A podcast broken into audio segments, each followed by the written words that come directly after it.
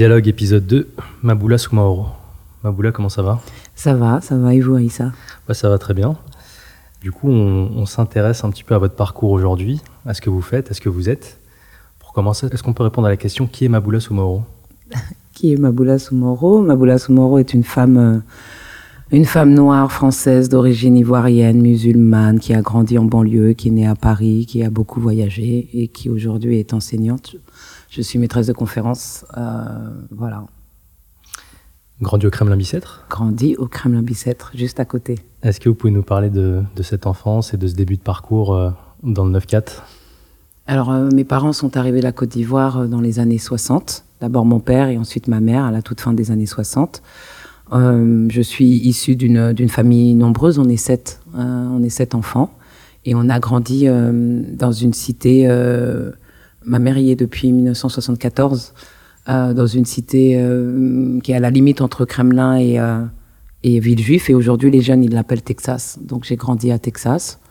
Et moi, quand j'étais petite, on l'appelait la cité rose parce qu'elle était rose à l'époque. Et, voilà, c'était une, une, cité à l'époque, dans les années 80, plutôt, plutôt modeste, entourée, c'était un seul bâtiment, entouré de bâtiments qui appartiennent à l'armée. Et en fait, quand j'étais petite, moi, j'ai jamais vu la différence entre notre bâtiment HLM et les autres bâtiments qui appartenaient à une société euh, euh, de l'armée. Mais euh, alors qu'aujourd'hui, c'est vraiment plus flagrant. donc, comme si la, la, la, classe sociale, elle, était plus flagrante. Il y a même aujourd'hui des séparations entre notre. Enfin, ma mère habite toujours dans cet immeuble, cet immeuble et les autres immeubles Alors que quand j'étais petite, il n'y avait pas ces barrières-là et tout le monde jouait les uns avec les autres. Je me souviens aussi que quand j'étais petite, c'était vraiment plus blanc. Il y avait plus de familles blanches et on était euh, pendant très longtemps deux familles euh, africaines. Il y avait nous, il y avait une famille euh, d'origine sénégalaise et il y avait une famille aussi qui venait d'Algérie. Voilà. Alors qu'aujourd'hui, c'est beaucoup, beaucoup plus mélangé, beaucoup, beaucoup plus pauvre. je me souviens de familles blanches d'amis qui ont qui ont quitté euh, le Kremlin, cette cité, pour aller s'installer euh, dans d'autres endroits euh, qui, qui voyaient comme plus calmes, sauf que celle, la famille en particulier à laquelle je pense, elle s'est installée à Montfermeil. ils n'ont pas compris ce qui... Ils ont été très déçus. Ils, ont fait construire un pavillon, mais c'était à côté des bosquets. voilà, donc voilà, j'ai grandi au Kremlin. Je suis allée à maternelle, primaire, collège et lycée au Kremlin. Et voilà, rien de spécial, des amis, du sport, beaucoup de sport. Euh, Quoi comme sport euh, Au CSAKB, donc le club sportif et athlétique du Kremlin-Bicêtre. Euh, j'ai commencé par faire euh, ce qu'ils appelaient l'initiation sportive. On faisait un peu de tout. Après, j'ai fait de la gymnastique sportive. Après, j'ai fait du handball. Vous, quand on grandit au Kremlin-Bicêtre dans les années 80, une ville limitrophe à Paris, est-ce qu'on a la, est-ce qu'on a la conscience d'être aux portes de ce qui compte en France ou pas du tout? Ou est-ce qu'on est vraiment en marge?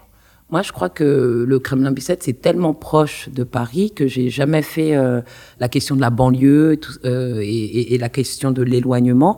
Elles, ne se sont posées que plus tard. La Porte d'Italie, enfin même le marché du Kremlin, à l'époque, il allait jusqu'à la Porte d'Italie. Euh, on allait à, aujourd'hui, ça s'appelle Italie 2. À l'époque, c'était Galaxy.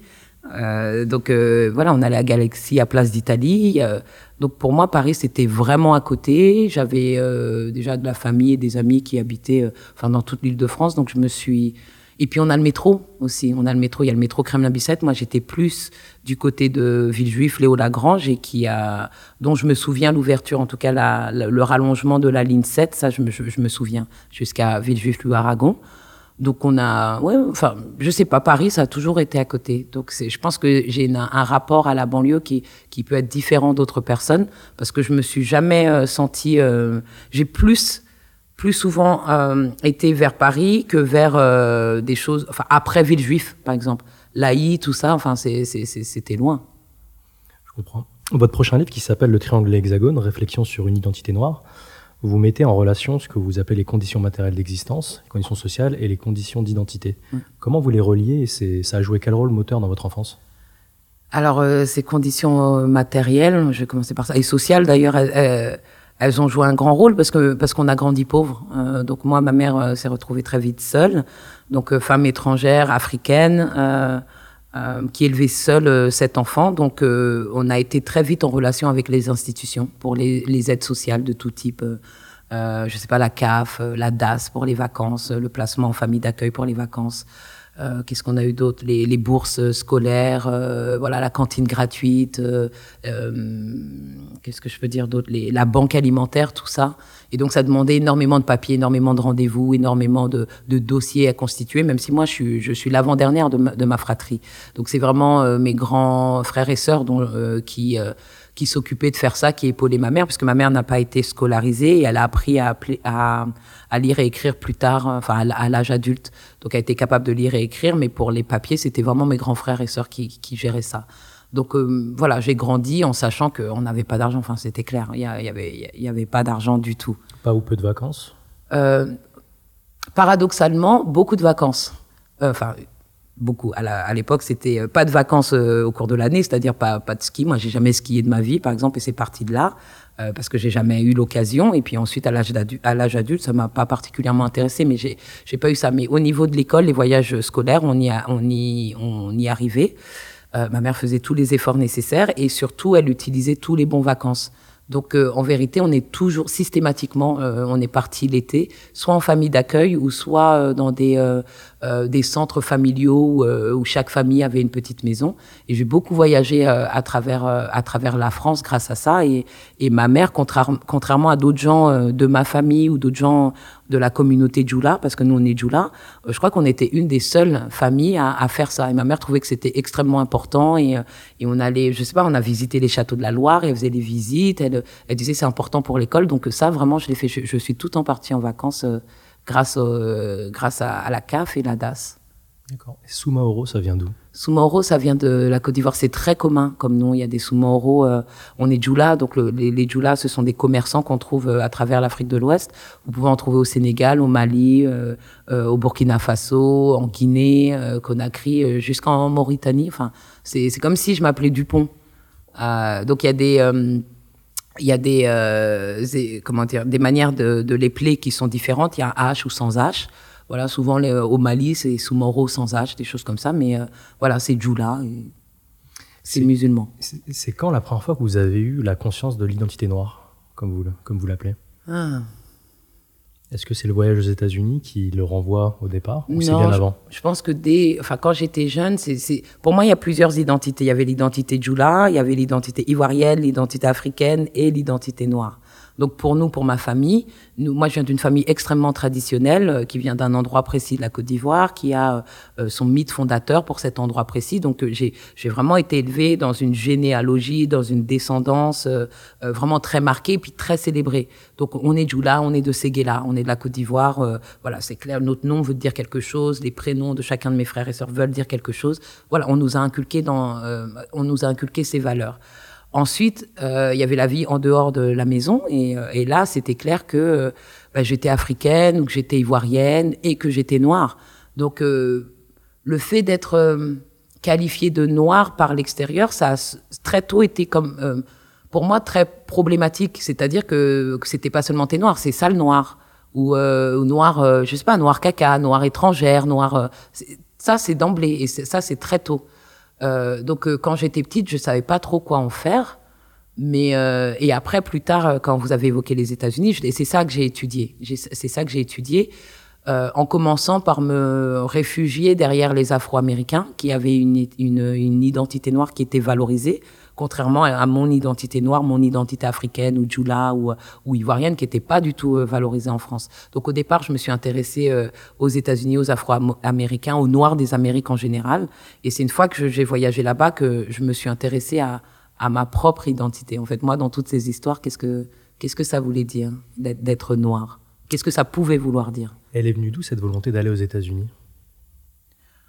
Ben, c'est le rêve américain de tout le monde. Enfin, on est, il y a l'impérialisme culturel américain qui est, qui est, qui est, qui est, réel et qui existe. Enfin, ça, ça c'est pas nos générations seulement. Il y a Johnny Hallyday, il y a Eddie Mitchell, il y a, je sais pas moi, tout le, je sais pas, le rock and roll et l'adaptation française de toutes, donc les années 50, 60, enfin l'après deuxième guerre mondiale.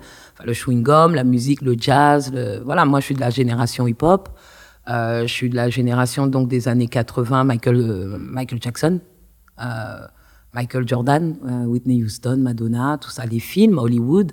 Donc pour moi, je voulais aller aux États-Unis, mais, mais je pense pas que que j'étais la seule dans ce cas. Il y a plein de gens. Euh, jusqu'à aujourd'hui, on, on, présente la ville de New York dans les publicités. Enfin, c'est New York, New York, ça fait toujours rêver. Donc moi, j'ai grandi comme ça, donc je voulais y aller. Je voulais y aller, mais j'avais aussi cet intérêt tout particulier pour euh, les Afro-Américains. Donc c'était c'était des noirs euh, des noirs à la mode. voilà, des noirs à la mode. C'était pas les noirs de ma famille, les Africains, enfin tous ceux qui Enfin, comme si j'avais absorbé le discours français qui, qui, qui, qui me présentait l'Afrique comme euh, un peu dépassé, trop traditionnel. Euh, voilà, avec, euh, je le dis souvent, une sorte de, de honte aussi. Qui, qui, qui Avoir l'Afrique honteuse, peut-être, de ses origines? Oui, voilà, de dire, bon, bah, je suis pas, je suis pas française, je suis pas vraiment comme ma mère, je suis pas vraiment comme ma famille. Euh, je suis noire, mais je suis pas cette noire-là. Enfin, voilà. Et ça, c'est, c'était une petite honte, là. Ma mère qui, qui, qui, qui parlait notre langue, Djoula, ou, ou les habits, où on mange pas pareil, où ça sent différemment. Voilà. C'est, on m'a jamais, avec tout ça, ce que je veux dire, c'est qu'on m'a pas dit dehors, euh, oh, c'est super. Tu sens bon, oh c'est super, ton prénom il est joli, oh c'est super, euh, je sais pas si où ça. Donc ben, c'est comme si je m'étais réfugiée dans, dans, dans, dans autre chose. Mais ça c'était quand j'étais petite. Aujourd'hui j'ai beaucoup changé sur ces questions. Est-ce que vous pouvez nous parler de l'arrivée à New York, justement? L'arrivée à New York, la, première fois que j'y suis allée, j'avais 15 ans, je crois. J'y suis allée un été, j'avais euh, tanné euh, ma mère pour qu'elle me laisse y aller parce que j'avais de la famille là-bas et euh, ma mère voulait pas que j'y aille. Et j'ai convaincu ma prof d'anglais, j'étais en troisième, de parler à ma mère parce que j'étais bonne en, très bonne en anglais. J'avais dit à ma prof que j'avais de la famille là-bas et elle m'a dit il faut absolument que tu y ailles. Et donc, euh, lors d'une réunion parents-prof, euh, j'ai forcé ma mère à venir parce que souvent, ça pouvait être mes grands frères et sœurs qui venaient aux, réunions. Mais là, j'ai dit à ma mère que c'était vraiment très important que ça soit elle. Et ma prof d'anglais euh, lui a fait tout un speech en lui disant que j'étais douée en anglais, que pour mes études, ça pourrait m'aider, que si on avait de la famille là-bas, il fallait, il fallait vraiment qu'elle m'y envoie. Donc j'y suis allée en mettant de l'argent de côté parce que comme je disais, j'ai fait beaucoup de sport et après je suis devenue cadre dans ces clubs de sport et, j'étais payée donc je gardais tout mon argent. Puis surtout mes frères et sœurs euh, se sont tous cotisés pour me pour me payer ce premier billet. Et dès que j'y suis arrivée, euh, pour moi c'était la réalisation d'un rêve. Je me disais mais j'y retournerai. Enfin c'était sûr que ça allait pas être l'unique fois. Et euh, bah, c'était être arrivé à New York bah, c'était être comme dans un film, voir euh, les ponts. Euh, voilà, quand on sort de l'aéroport et si on est en taxi, enfin en voiture, il y a, y a, les ponts qui mènent à Manhattan, tous les grands immeubles. On croit que la ville elle va exploser. À l'époque, il y avait encore les, euh, les tours jumelles, mais il, c'est tellement euh, un concentré de, de, de, bâtiments de Manhattan seulement. On dirait qu'il n'y a, a, pas assez de place. Quand on voit de l'extérieur, on dirait que tout est tout est collé. Il faisait très très chaud. Je trouvais que ça sentait mauvais. Il y avait, je trouvais que ça, ça sentait mauvais mais il y avait une vie. Mais, à cette époque, j'étais encore jeune. Après, quand j'y suis retournée, j'ai euh, bah, découvert les autres, euh, ce qu'on appelle les arrondissements. Donc, euh, j'ai commencé par Manhattan parce que j'étais à Harlem. Mais après, le Bronx, Staten Island, Brooklyn, Queens, même Long Island. Et c'est une ville que je continue à, découvrir. Et il y a tellement de vie, il y a tellement de monde. Il y a le monde entier à New York. C'est, ça reste ma ville préférée jusqu'à aujourd'hui. Il y a trop de culture, il y a trop de, il y a trop de mélange, il y a trop d'opportunités. Et vraiment, c'est pour moi, c'était un grand décalage avec euh, avec Paris, que, enfin, je dis, enfin, l'Île-de-France, mais bon, euh, Paris, je vais dire, qui, m'a toujours un peu ennuyé. Jusqu'à aujourd'hui, je suis pas, je suis pas fan de, de, de Paris. Je trouve que c'est trop fermé, trop cloisonné. Euh, ça m'a, ça m'a jamais fait rêver. J'ai toujours trouvé Paris beaucoup plus fermé que, que les États-Unis. Et, euh, et, je pense que c'est mon approche de, enfin, des États-Unis, de New York, mon approche de New York en tant que, en tant qu'immigré, en tant qu'étrangère, on vient avec une autre énergie. Euh, ce qui veut dire que, par exemple, d'autres personnes qui sont natives de New York pour, peuvent trouver euh, New York trop fermé, trop cloisonné. Mais quand on arrive et qu'on est jeune et qu'on rêve et que on se dit je vais tout faire, c'est vraiment une ville, je trouve, où on peut faire euh, des choses. Ici, parce que parce que j'ai grandi au Kremlin-Bicêtre, parce que parce qu'il y a une condition sociale, parce qu'il y a aussi une condition raciale, on s'aperçoit très tôt, très tôt, qu'il y a des espaces où on n'est pas les bienvenus, des espaces où on n'a presque pas le droit d'aller ou euh, qui nous sont fermés. Ça, on le, les gens peuvent me raconter ce qu'ils veulent aujourd'hui. Non, non, non, je, sais très bien comment je, me sentais. Et même si on a tendance à dire oui, mais ce sont des barrières euh, que vous vous mettez vous-même, non, c'est pas vrai. Il n'y avait pas que ça. Il y avait des choses que je voulais et que j'ai pas obtenues. Du coup, l'arrivée à New York, le City College notamment, oui, le City University. Absolument. Qu'est-ce que vous y étudiez Quand je suis arrivée, donc moi j'étais déjà en, pour étudier, je, je, venais de finir une maîtrise en anglais euh, à l'université de Paris 12 à Créteil, puisque comme j'étais du Kremlin-Bicêtre, on m'a envoyé à Créteil. Alors que moi, je rêvais d'aller à, Paris 3, à, Sancier, donc à quatre stations du, Kremlin. mais on m'a envoyé à Créteil, qui est à une heure du Kremlin. donc j'avais fini ma maîtrise en anglais, j'avais travaillé sur l'impérialisme britannique. Et euh, donc c'était civilisation britannique d'un côté en mineur et en majeur c'était civilisation américaine. Et j'avais travaillé sur la création du Liberia. Et je m'étais intéressée à ce qu'on appelle euh, le nationalisme noir aux États-Unis. Donc cette euh, cette tradition intellectuelle et politique qui a vraiment émergé au 19e siècle et, qui part de l'idée que les Noirs des Amériques sont en situation de diaspora du fait de la traite négrière transatlantique et qu'il faut qu'ils qu'ils se souviennent de l'Afrique, il faut qu'ils aient euh, cet élan nationaliste et de, euh, cet élan de création d'une nation noire. Voilà. Et moi, ça m'intéressait beaucoup de voir comment euh, des Noirs des Amériques et des Noirs des États-Unis avaient, je je sais pas, idéalisé, envisagé, envisagé l'Afrique. C'était quoi leur rapport à l'Afrique, sachant qu'ils étaient partis depuis longtemps? Et, et c'est là que, que j'ai commencé à me, à m'interroger sur mon propre rapport à l'Afrique, qui moi je croyais plus direct, plus simple, plus je sais pas, plus légitime parce que l'Afrique c'était ma mère. Euh, mais sauf que j'y étais pas née, que j'y vivais pas. Donc moi aussi j'avais un décalage qui n'était pas aussi grand que ceux des Noirs des Amériques, que celui des Noirs des Amériques. Donc euh, voilà, donc quand je suis partie, c'était pour faire un DEA, un premier euh, DEA. Aujourd'hui c'est un master 2 et et je voulais travailler sur justement ce ce rapport à l'Afrique des Afro-Américains dans la pensée nationaliste noire du 19e siècle. C'est sur ça, le souvenir de l'Afrique. Et donc, euh, notamment à travers euh, l'expérience du Libéria, puisque c'est une, une colonie qui, euh, qui a appartenu à une, une, une sorte de société philanthropique blanche américaine et qui a décidé d'organiser le retour, pas de tous les Noirs, non, le retour des Noirs libres, parce qu'il y a toujours eu des communautés de Noirs libres euh, aux États-Unis. Et ces Noirs libres étaient euh, un peu un, comme une sorte de gène, constituait une gêne dans la, nation américaine, parce que soit on était noir et on était esclave, ou soit on était blanc et on était libre, riche ou pauvre, propriétaire d'esclaves ou pas, mais en tout cas. Et si on était noir euh, et qu'on était libre, on posait vraiment un problème. Est-ce qu'on devait avoir les mêmes droits que, que les blancs? Donc euh, il y a cette société qui s'appelle euh, donc the American Colonization Society qui a décidé d'acquérir une terre en Afrique de l'Ouest et euh, d'y rapatrier des volontaires euh, noirs libres. Et donc ceux qui ont accepté de partir, c'est les noirs qui se sont dit que de toute façon, ils n'auraient jamais euh, ce qu'on appelle de démocratie raciale aux États-Unis. Donc autant retourner au, sur le lieu d'origine. Mais c'est une histoire problématique parce que, parce que les noirs qui sont repartis au, et qui sont partis au Libéria, mais ils n'étaient pas euh, nécessairement du Libéria. Ils sont les Noirs des États-Unis ont la particularité de d'être euh, majoritairement nés sur le territoire des États-Unis. Et il y a eu un accroissement naturel qui a été organisé et, encouragé par les propriétaires d'esclaves, contrairement à d'autres endroits où il y a eu toujours une importation d'esclaves. Donc le lien avec le continent africain, il, est, il a été rompu depuis longtemps, même s'il y a eu euh, évidemment la rétention de, de, pratiques culturelles ou de langues ou de, de, de petites choses. Donc ces, ces, Noirs américains, quand ils sont partis au Libéria, ben, nous, on a envie de croire qu'ils sont partis, ils ont reconnecté, ils ont retrouvé, euh, comment dire, je sais pas moi, euh, leurs, leurs aïeux, euh, leur culture. Voilà, roots.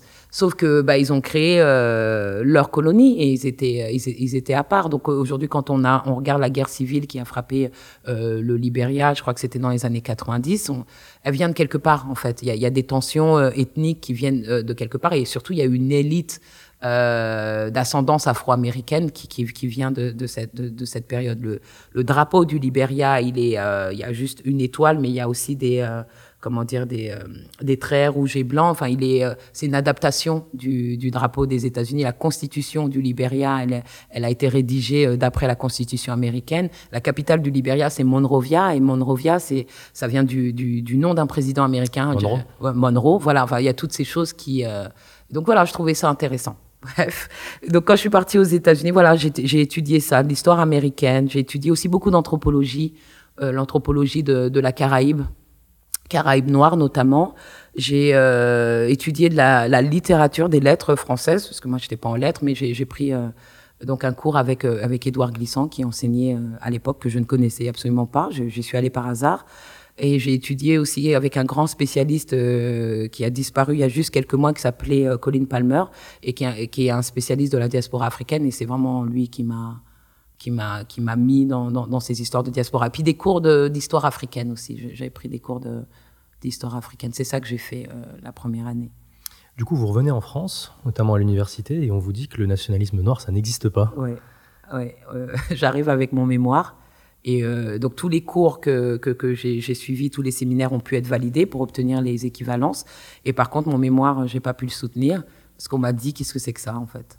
Qu'est-ce que c'est que ça le, le, nationalisme noir, mais même le terme nationalisme noir n'existe pas. Euh, alors que je me souviens, il y avait déjà eu un petit accrochage euh, l'année précédente, parce que lors de la soutenance de mon mémoire sur la création du Libéria, j'avais dit que cette ce départ vers le Libéria était, euh, était le, on va dire la, l'une des, premières émergences de cette question du nationalisme. Et je me souviens que pendant la, la soutenance, euh, ma prof, elle avait déjà dit non. Voilà. Mais un an plus tard, je reviens et elle me dit non, c'est pas possible. Et je me dis, ben, qu'est-ce qui se passe? J'ai lu plein de plein de livres et dont le titre euh, ou, ou, des articles ou des choses dont le titre était Black Nationalism. C'était ça. Donc, est-ce qu'on peut se dire que c'est, on peut pas dire que c'est une mauvaise traduction parce que c'est juste une traduction littérale. On peut discuter du fait que peut-être qu'on n'appellerait pas ça nationalisme, mais en tout cas, euh, je sais pas, c'est comme si moi je m'appelle Maboula et que quelqu'un me disait tu t'appelles pas Maboula, je m'appelle Maboula. Tu peux trouver ça moche, beau, enfin anachronique, ce que tu veux, mais c'est c'est c'est non, c'est mon mon prénom. Donc là, il y a eu il y a eu un, un problème, euh, il y a eu un gros problème. Et en plus, on m'a dit que ce que j'écrivais était raciste. Comment est-ce que vous expliquez ça? Que le milieu universitaire apparaît souvent comme progressiste sur ces idées-là. Comment est-ce qu'on peut expliquer cette opposition? Le, milieu universitaire, il apparaît souvent comme progressiste. Je sais pas sur ces idées-là, je, ne dirais pas que c'est vrai.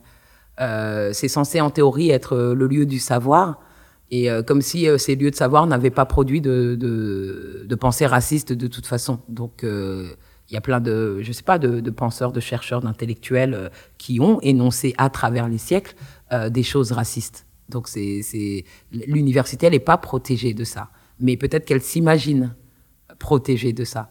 Donc moi, je pense que quand je suis partie aux États-Unis, ce qui s'est passé avec ma prof, c'est qu'elle me connaissait depuis la première année à Créteil et que là venait de devenir professeure des universités et elle avait muté à Paris 7. Elle m'avait demandé de venir avec elle à Paris 7 et j'insiste, c'est elle qui m'a dit de venir euh, en me disant que c'était une meilleure fac. C'est comme ça qu'elle me l'a présenté. Euh, et, je pense qu'elle a dû se dire que j'étais sa petite chose, voilà, qu'elle m'avait vu grandir, évoluer, et elle m'avait toujours dit que, que, j'étais intelligente, euh, que voilà, que j'avais du potentiel.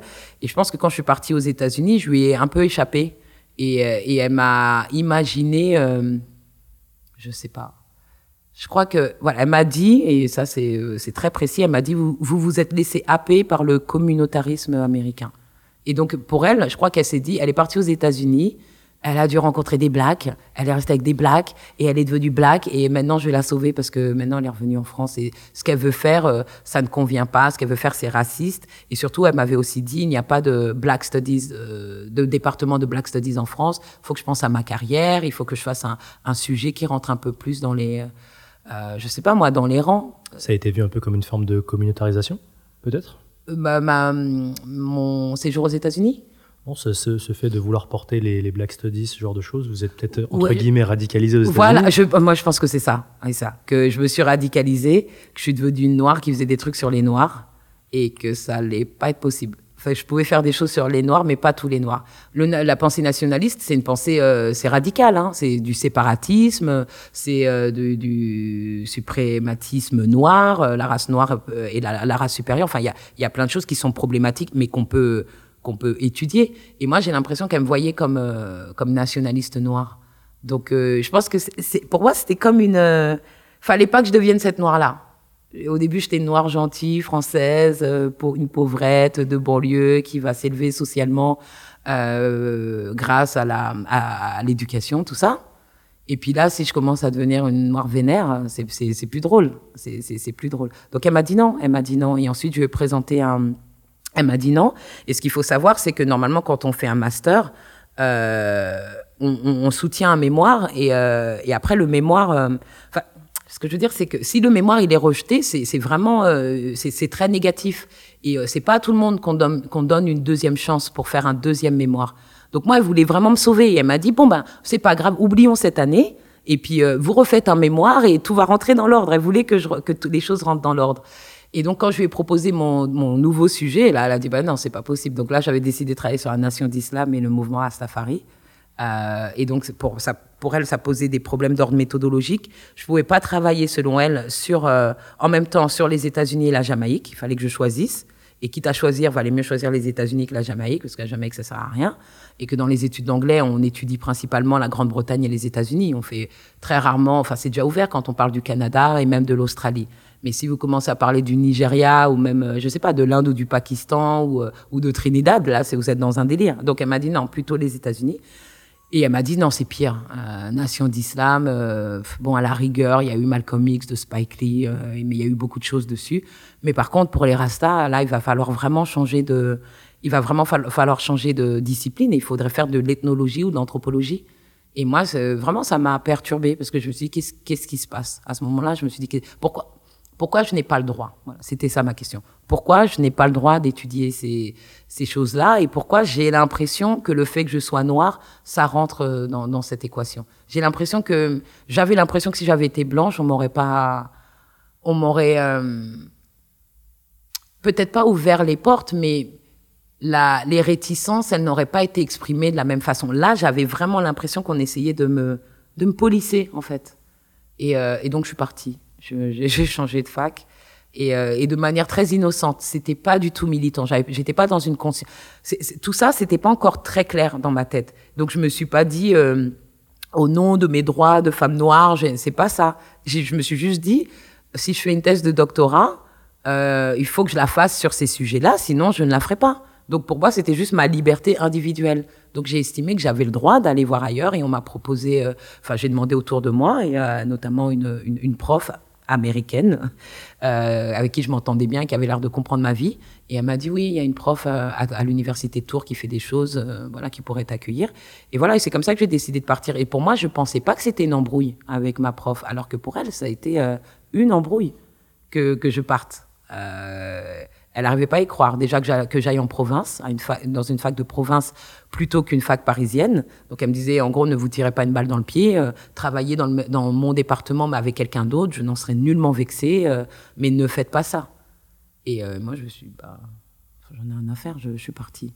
Après, je me suis lancée dans d'autres problèmes avec cette nouvelle prof, mais, mais je suis partie. Mais du coup, ça touche la question de bah, justement de l'identité. Pourquoi est-ce qu'en France, on a du mal à dire de quelqu'un qu'il est noir? On dit black, on ouais. dit métis, ceci ou cela, mais pourquoi noir, ça pose un problème? Parce qu'il paraît que la France est aveugle à la race.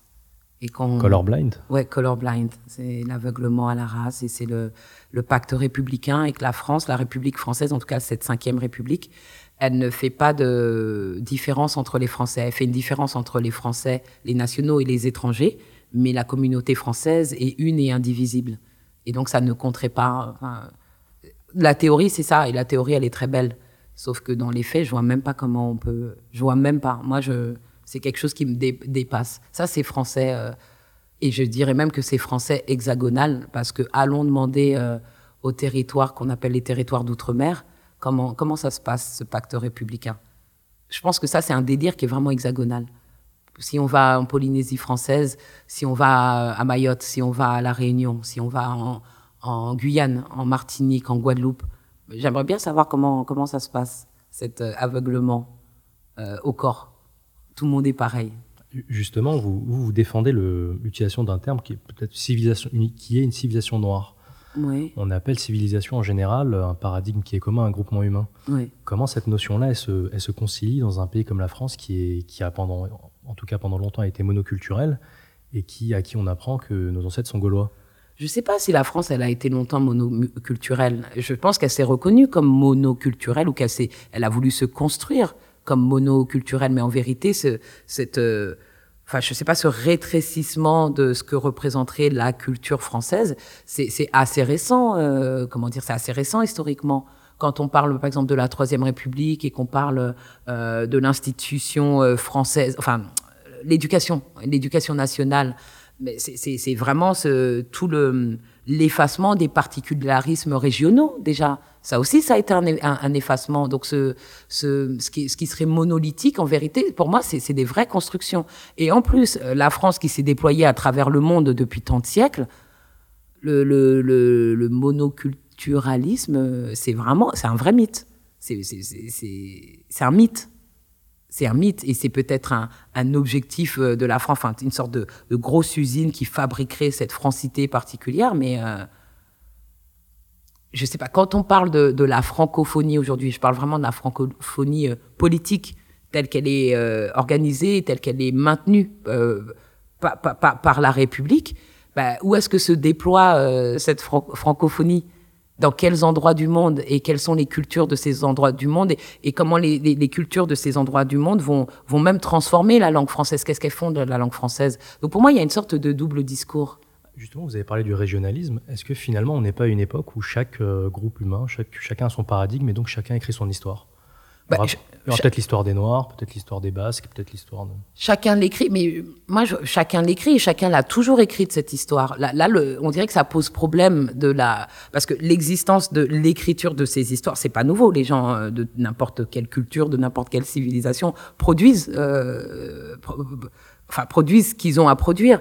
Mais on, on a, on a l'impression que certaines choses n'ont pas voix au chapitre. C'est ça et, que ça, et que ça rentrerait en concurrence euh, et que ça minerait une certaine vision de, de, la France. C'est ça qui pose euh, problème. Quand on parle des, moi je parle des cultures noires, c'est euh, c'est tout. Il y a un moment dans l'histoire de l'humanité où l'identité noire a été créée, elle a été fabriquée. C'est pas à travers l'histoire entière de l'humanité que les gens se sont décrits comme noirs ou se sont décrits comme blancs. On, on sait exactement à quel moment ça s'est produit et on est dans ce moment historique. Donc c'est tout. Euh, faisons avec. On est dans ce moment historique. Quand les Noirs euh, ont été euh, déplacés du continent africain au, vers les Amériques, parce que c'est ma spécialité, c'est ce que j'ai étudié, les gens ne sont pas partis en se disant on est noir. Et on, même pas on est africain. Les gens sont partis en tant que Yoruba, Wolof, euh, euh, je sais pas moi, Djoula, Bambara, euh, euh, toutes les, euh, les affiliations ethniques qu'ils avaient. Donc parler des gens en tant qu'Africains ou parler des gens en tant que Noirs, c'est déjà une nouveauté dans l'histoire. Mais c'est réel. Et aujourd'hui, si les gens essayent de dire euh, euh, qu'on soit noir, qu'on soit blanc, euh, je sais pas moi, qu'on soit d'apparence, euh, je sais pas arabe ou asiatique, c'est pas, euh, on ne le voit pas, c'est pas vrai, parce que le, le, le, moment, enfin 2019, découle de ces siècles précédents qui ont organisé le monde euh, géopolitiquement de cette façon. C'est de ça dont je parle. Il y a, il y a des moments. Euh, je sais pas, il y avait des noirs dans la Grèce antique, en Rome antique, il y avait, je sais pas, pour les Égyptiens, euh, pour la civilisation égyptienne, euh, ce qui comptait, ils avaient un fort ethnocentrisme, et eux, ce qui, ce qui comptait pour eux, c'était le lieu de naissance. Soit vous êtes né en Égypte et vous êtes civilisé, soit vous n'êtes pas né en Égypte et vous êtes barbare. C'était pas une question de t'es noir, t'es blanc, t'es moins foncé. C'était pas ça. Il y a des gens, des fois, on a fait de la différence selon euh, la, la, religion. Des fois, on a fait de la différence selon le régime alimentaire. Ben là, on est juste dans le. Je, enfin, pour moi, je vois pas ce qu'il y a de si compliqué à comprendre on est dans ce moment historique où, où on a décidé que l'apparence du corps allait avoir une signification euh, sociale, politique et même euh, économique. Et c'est dans ce moment-là qu'on se trouve de, de l'histoire. Ça ne veut pas dire que ce moment-là durera tout le temps, mais ça veut dire qu'on qu y est là actuellement. Ça veut dire, si je vous comprends, quand même que l'organisation politique euh, en France, de la Ve République et de la Constitution telle qu'on l'imagine, ne permet pas l'émancipation des communautés. Non, et surtout pas, et ne les reconnaît pas. Euh, et, il n'y en aurait pas. Euh, moi, je veux bien. En fait, pour moi, la, Constitution, elle, elle, me pose aucun problème. Mais si elle était appliquée, moi, si j'étais pas traitée comme une noire, j'en aurais rien à faire de dire que je suis noire. On peut pas me traiter toute la journée euh, comme une noire et après me dire non, t'es pas noire et tout ce qui t'arrive n'a rien à voir avec la couleur de peau, avec la couleur de ta peau. Ça n'a rien à voir. Pourtant, il y a des endroits où on va où on sait que euh, bah, les corps sont plutôt euh, de telle ou telle euh, apparence. Il y a pas longtemps, je parlais à des étudiants à Tours et je, je, leur disais que fréquemment, maintenant ça fait dix ans que je suis à Tours en tant que maîtresse de conférence, mais donc ça se produit moins. Mais fréquemment, on a douté de mon statut. J'étais pas la prof, c'était pas moi la prof, ça pouvait pas être moi la prof. Ou si on acceptait que j'étais la prof, je devais être une chargée de cours ou une, attachée temporaire d'études et de recherche, ou une, une, une, étrangère qui venait des cours d'anglais, euh, qui venait donner, enfin, par exemple, c'est-à-dire que je serais issue de, euh, des États-Unis, de la Grande-Bretagne ou, de l'Australie, enfin, tous ces étudiants qui viennent donner des cours de langue orale. Avant de m'accepter, euh, enfin, c'était pas évident pour, pour, euh, certaines personnes euh, de se dire que c'est elle, cette femme qu'on voit, c'est elle la prof. Pourquoi? Alors que, par exemple, moi, j'ai fait des ménages euh, quand j'étais jeune, et on m'a jamais dit, euh, c'est pas vous la, la, femme de ménage, on me l'a jamais dit, ça m'est jamais arrivé. Vous êtes sûr que c'est vous? Vous êtes sûr? On me l'a jamais dit. Donc, qu'est-ce qui joue, franchement, qu'est-ce qui joue? Qu'est-ce qui joue à part mon apparence? Après, les gens souvent vont me dire oui, mais il y a des métis et tout ça. C'est pas ça. Je suis pas dans l'essence. Je, je, je suis pas dans la biologie. En tout cas, moi, je sais qu'avec la tête que j'ai, la couleur de peau que j'ai, je sais ce qui m'est arrivé. Et non seulement je sais ce qui m'est arrivé, mais je l'ai étudié. Parce que parfois, on essaye de, de, de, de, disqualifier ce que je dis en disant vous êtes dans l'émotion, vous racontez vos vies. Oui, je raconte ma vie, parce que j'essaye de faire sens de ma vie. Et pour faire sens de cette vie, je, je l'ai étudié. Et au, au départ, je suis partie des Afro-Américains, c'est ce que je disais au départ. Euh, au départ, je suis partie des Afro-Américains et après j'ai lu. Enfin, il y a tout, euh, il y a tout un savoir, il y a tout un champ académique sur ces questions. Qu'est-ce que ça veut dire euh, d'être noir? Et être noir en France, c'est pas la même chose que d'être noir, euh, je sais pas, au Sénégal ou, ou en Côte d'Ivoire, ou c'est pas la même chose que d'être noir aux États-Unis ou à la ou à la, ou à la Jamaïque. C'est pas c'est pas la même chose. C'est pas la même chose du tout. Est-ce que cette vision des choses, elle acte pas le fait que pendant longtemps on a vécu sous le, le mythe du melting pot? Ouais qui pas le melting. Melting, c'est le mélange. On n'arrive plus sur une vision qu'on appelle aux États-Unis le salad bowl, c'est-à-dire la salade. Il y a différents ingrédients qui sont séparés mais qui font partie du même plat. Est-ce que finalement, on n'acte pas le fait que euh, chaque communauté, euh, entre guillemets, reste dans son coin, mais les individus coexistent? Mais pour moi, c'est pas seulement rester dans, dans son coin. C'est, pas. Il y a toujours cette menace du, d'un communautarisme qui viendrait tout faire exploser. C'est pas. C'est pas Déjà, le melting pot, le melting pot, ça veut dire prendre euh, des ingrédients, les faire cuire ensemble, et donc euh, euh, la cuisson va, va, va créer une fusion, et cette fusion, ce qu'on va récolter, sera quelque chose, va créer comme une sorte de race ou une espèce nouvelle. C'est ça le, le, melting pot. Sauf que, donc, si on part des États-Unis, aux États-Unis, le melting pot, d'emblée, il est faux. C'est pire qu'un mythe. C'est un mensonge un mensonge. Les personnes qui ont créé cette nation américaine, les personnes qui ont créé les institutions politiques au, euh, des États-Unis, ce sont des hommes blancs et riches. Donc c'est ça, le melting pot, il parle de ce qui ne veut pas dire qu'à la même époque, donc on parle, je parle de l'indépendance des États-Unis, donc à partir de 1776, l'institution des États, euh, l'institution, la Constitution, c'est 1787, à partir de 1787. À cette époque, qui est-ce qui décide? Ce sont ces hommes-là. Est-ce que ça veut dire qu'il n'y a pas de femmes? Est-ce que ça veut dire qu'il n'y a pas de, donc de femmes euh, et blanches et, et autres? Est-ce que ça veut dire qu'il n'y a pas de pauvres sur le territoire? Est-ce que ça veut dire qu'il n'y a pas d'Indiens d'Amérique? Est-ce que ça veut dire qu'il n'y a pas d'esclaves euh, ou de Noirs même qui sont libres? Puisque les premiers Africains qui sont arrivés aux États, euh, dans le territoire qui allait devenir aux États-Unis, ils sont arrivés en 1619. Cette année, c'est le 400e anniversaire de la... Des Pilgrim Fathers. Voilà et, des, des, premiers noirs, donc 1600, 1619. Donc tous ces groupes-là, ils sont pas inclus dans les institutions euh, politiques. Donc de quel melting pot on, parle depuis le départ? Lequel? Déjà, même, en étant blanc, il faut être euh, riche, ou il faut être propriétaire terrien, ou il faut pouvoir payer des taxes pour pouvoir voter. Donc cette vision-là, elle est, d'emblée, elle est, euh, elle est fausse. Elle est fausse. Donc à partir de là, se dire qu'avec les grandes vagues d'immigration, euh, notamment du 19e siècle, où là, il y a des, des, des, des, migrants qui viennent euh, de territoires qui ne, sont pas, qui ne font pas partie des territoires traditionnels d'immigration. Au début, c'était vraiment plutôt Europe de l'Ouest, voilà, euh, plutôt tradition protestante, enfin tous les WASP. Fin du 19e siècle, c'est plutôt Europe de l'Est, Europe du Sud, et là, il y a des catholiques, il y a des orthodoxes, il y a des choses, et, et puis ils sont pauvres. Et là, on va dire, mais nous, on est, on est les vrais Américains.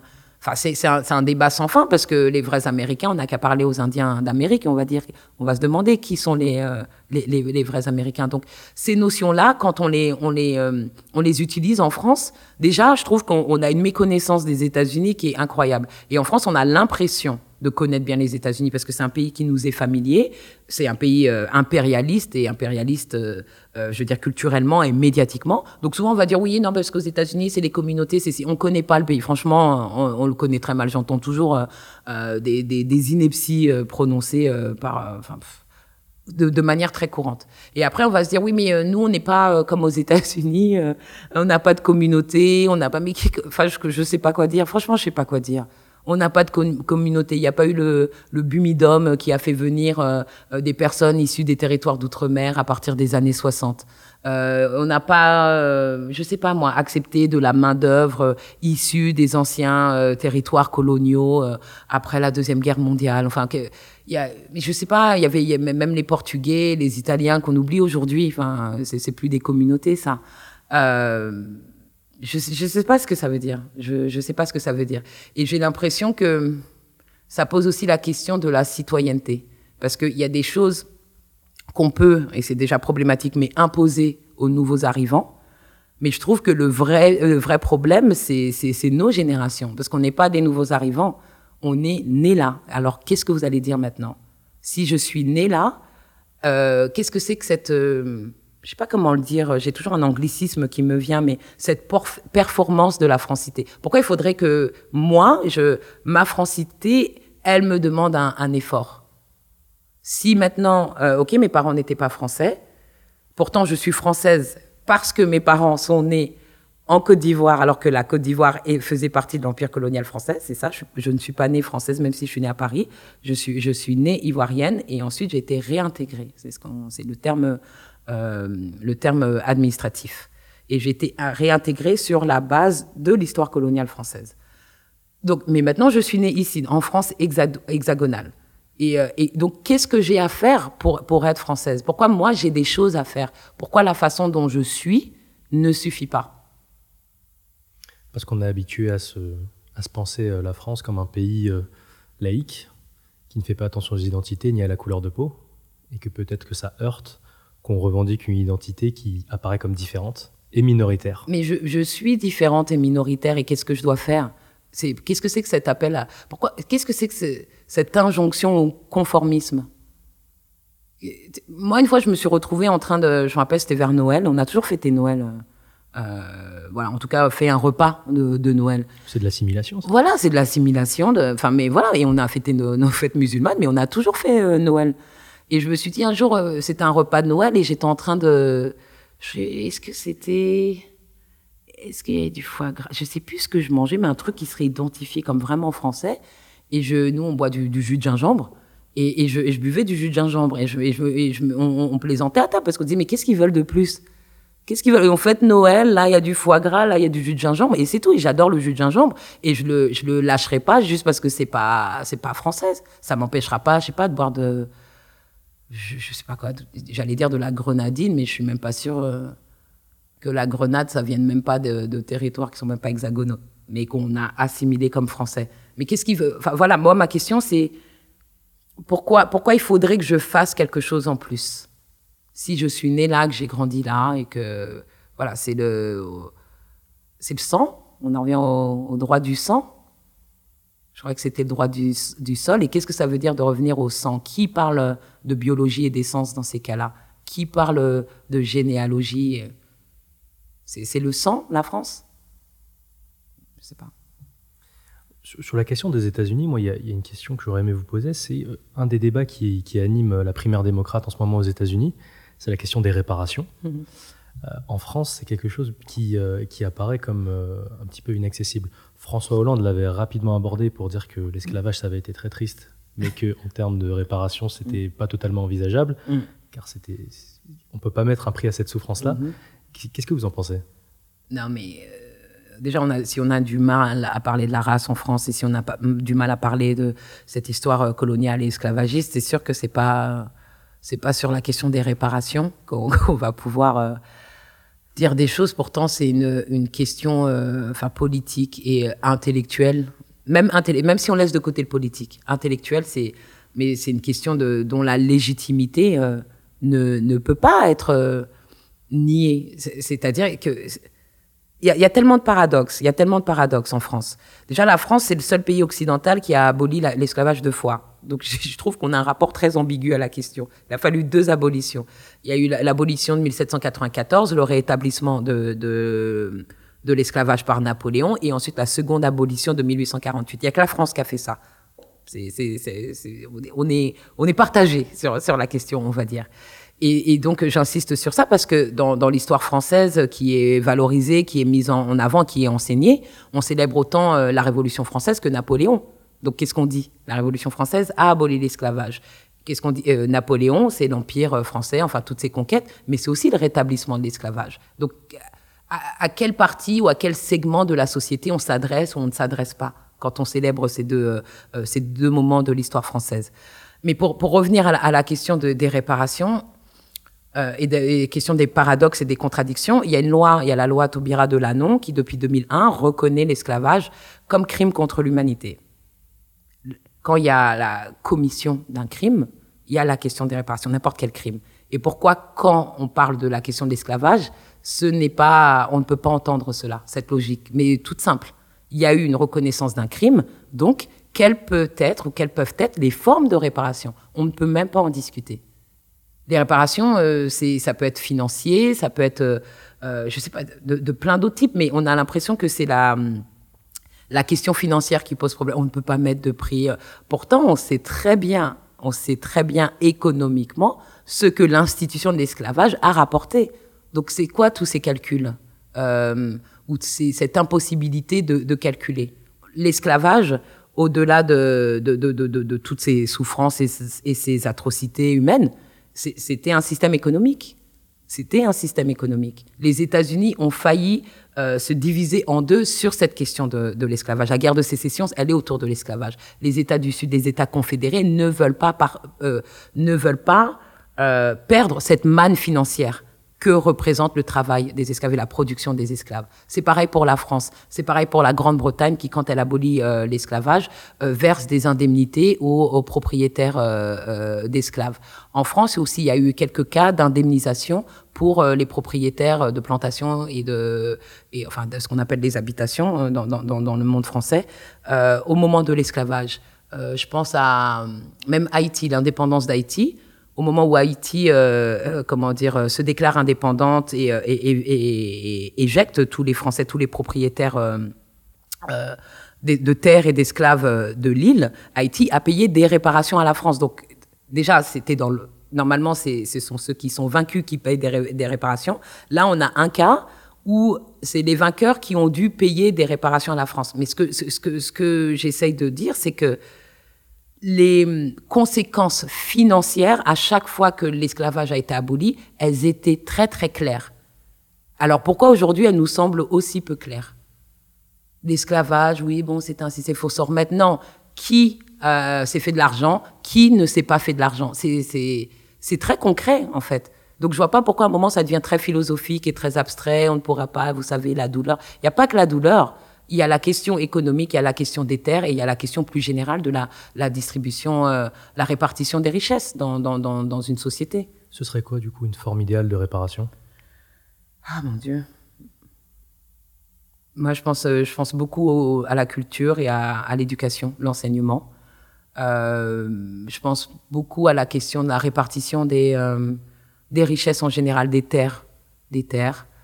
Euh, et il faudrait une, une sorte de refonte, mais vraiment profonde et radicale de nos sociétés, du, du, du regard qu'on porte sur, euh, sur les, les, les, corps de ces sociétés. Ça, il faudrait, il faut tout, pour réparer tout ça, il faut, il faut s'y confronter. Pour, euh, il faut s'y confronter. Donc ça, hum, je sais pas, je sais pas. Quand on regarde les statistiques sociales dans les territoires dits d'outre-mer et qu'on regarde les taux de chômage, les taux d'échec euh, scolaire, euh, les taux d'incarcération. Il faut réparer tout ça. Il faut. C'est pour moi, ça serait aussi de la réparation. Si après les gens, euh, je sais pas, se disent, on va faire des calculs et puis qu'il y a de l'argent et que on va se dire tel, je sais pas, les descendants d'un tel, tel, pourquoi pas aussi. Mais c'est pour moi, c'est pas que, que de l'argent, mais c'est aussi de l'argent. J'évacue pas la question, la, question financière. Quand il y a eu la deuxième guerre mondiale, euh, il y a des familles juives qui ont été spoliées, qui ont reçu euh, des réparations. Euh, quand on pense à, la création d'Israël, de l'État d'Israël après la Deuxième Guerre mondiale, c'était la réparation. Donc on a trouvé à travers l'histoire des formes de réparation. Ça ne veut pas dire que ces formes de réparation euh, ne peuvent pas être problématiques. On sait très bien ce que l'État d'Israël, euh, sa, création, euh, ce qu'elle a, ce qu'elle coûte et euh, pour les Palestiniens notamment et voilà et les problèmes internationaux que que, que, que, ça que ça a mis en avant. Mais en tout cas, l'idée c'était une réparation. C'était une réparation. Donc on, sait, quand on veut, on, on, sait, on n'a qu'à s'y mettre, je sais pas, euh, euh, demander à des gens de se réunir, euh, créer des commissions. Enfin, on n'a qu'à réfléchir à la question, c'est impératif. Il faudrait peut-être pas créer une commission si on a envie que ça se règle. Non, c'est clair. Non, je voulais dire, mais il y a des fois, j'ai mon petit côté où je crois aux institutions. j'aimerais y croire, mais des, des, commissions efficaces. En tout cas, réfléchir réfléchir. Là, il y a eu, euh, j'étais très impressionnée aux États-Unis par euh, la tenue de la, première rencontre euh, de la commission créée autour de cette question des réparations. Et j'ai regardé, ça a duré au moins, enfin, c'est plusieurs heures. Et ils ont interrogé des historiens, des économistes, des journalistes. il y avait même un étudiant. Enfin, a des fois avec des gens qui avaient des, avis partagés. Mais en tout cas, ils ont commencé cette conversation. Et c'était un, un élu de la Cour suprême euh, qui, euh, pendant des décennies, euh, tous les ans, essayait de, de, faire passer, en tout cas, cette, cette, de mettre en place cette commission et il n'y arrivait jamais. Et là, il, maintenant, il est à la retraite anticipée, notamment pour un, pour un problème de, scandale sexuel, enfin, MeToo, enfin, c'est. Voilà. Mais en tout cas, il faisait ça. Et, et, cette année, pour la première fois, il y a eu cette commission et au moins en parler. Pourquoi? Même en parler, c'est difficile. Et j'ai l'impression que ce silence imposé, montre euh, vraiment pointe vers la gravité de, de, la situation. Sinon, on en parlerait, on pourrait en débattre. Là, on peut même pas en débattre. Vraiment, le, pour moi, c'est aussi une forme de négationnisme. C'est-à-dire que, je sais pas, quand on regarde l'ampleur, l'ampleur de la traite euh, négrière et de, et de cette institution de l'esclavage, et ses ramifications, c'est, c'est le fondement de l'économie occidentale euh, moderne. C'est le fondement de l'économie capitale, euh, capitaliste pardon, du monde occidental. C'est ça, hein, la traite négrière. Les premières usines, c'est le nom qu'on donnait au fort euh, où on stockait les esclaves sur les côtes africaines. C'était ça, dans le monde anglophone, les, les factories. Les premières factories, c'est les forts d'esclaves. C'est ça qu'on appelait les usines. Dans la France d'aujourd'hui, comment on peut répondre à quelqu'un qui, qui, vous dirait euh, Moi, j'ai mis personne dans les fers et je, je ne suis pas responsable euh, de, de, cette histoire. Ouais. Mes, ancêtres étaient peut-être aussi euh, opprimés à leur manière, socialement, économiquement. je n'ai rien à voir là-dedans. C'est trop facile. C'est trop facile comme réponse. C'est comme si on disait Je sais pas. C'est comme si aujourd'hui, il y avait une prise d'otage en France quelque part, une prise d'otage et euh, perpétrée par un groupe euh, étranger qui en veut à la France et aux intérêts de la France. Et elle vous prend, vous et moi, en, otage. Est-ce que vous pensez qu'à ce moment-là, ça servira à quelque chose de dire euh, ah mais moi c'est pas moi la France, j'ai pas voté pour Macron. non mais moi je suis pas en plus je suis maltraité en France parce que je suis. Ça servira à rien. D'une manière ou d'une autre, directe ou indirecte, je bénéficie de la politique française, de la politique extérieure française. Euh, vous voyez ce que je veux dire? Donc si, euh, alors moi, j'ai mis personne en fer, mais j'ai la France et comment dire, la, la, la, la, prospérité, la richesse de la France en tant qu'État-nation s'appuie aussi sur cette histoire. On en bénéficie tous. Il n'y a pas de, c'est pas, il y en a plus que d'autres, il y en a à des degrés plus élevés euh, que d'autres, mais on est tous coincés dans cette histoire. C'est pas peine de dire c'est pas de ma faute. C'est comme si moi je me disais mais moi moi non, moi non plus euh, j'ai pas été euh, je ne suis pas descendante d'esclaves. Mes parents sont de la Côte d'Ivoire, je peux encore retourner en Côte d'Ivoire et je pourrais dire ça mais premièrement je n'en sais rien parce que je ne sais pas de qui dans mon ascendance est parti. Souvent, les Africains euh, ont longtemps dit, euh, les Africains du continent, oui, bah, c'est l'histoire, on va dire, des Antillais, ou, mais c'est pas la nôtre. Mais si, l'Afrique a perdu aussi quelque chose.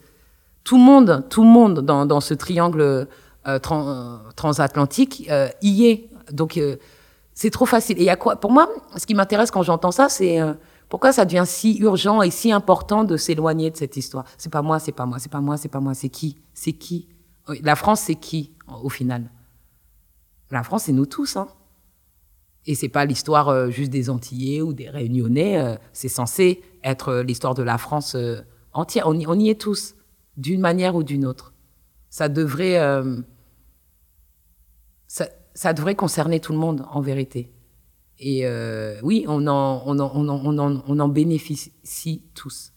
Et, en plus, plein d'autres.